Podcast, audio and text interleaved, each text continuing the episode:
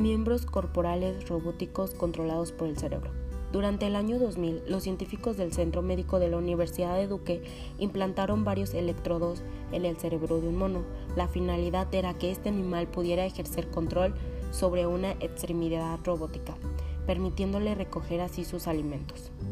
En el año 2004, un método no invasivo fue desarrollado con la intención de captar las ondas provenientes del cerebro y usarlas para controlar dispositivos biomédicos. Fue en el año 2009 cuando Pierpaolo Petrucciello se convirtió en el primer ser humano que, con una mano robótica, podía realizar movimientos complejos.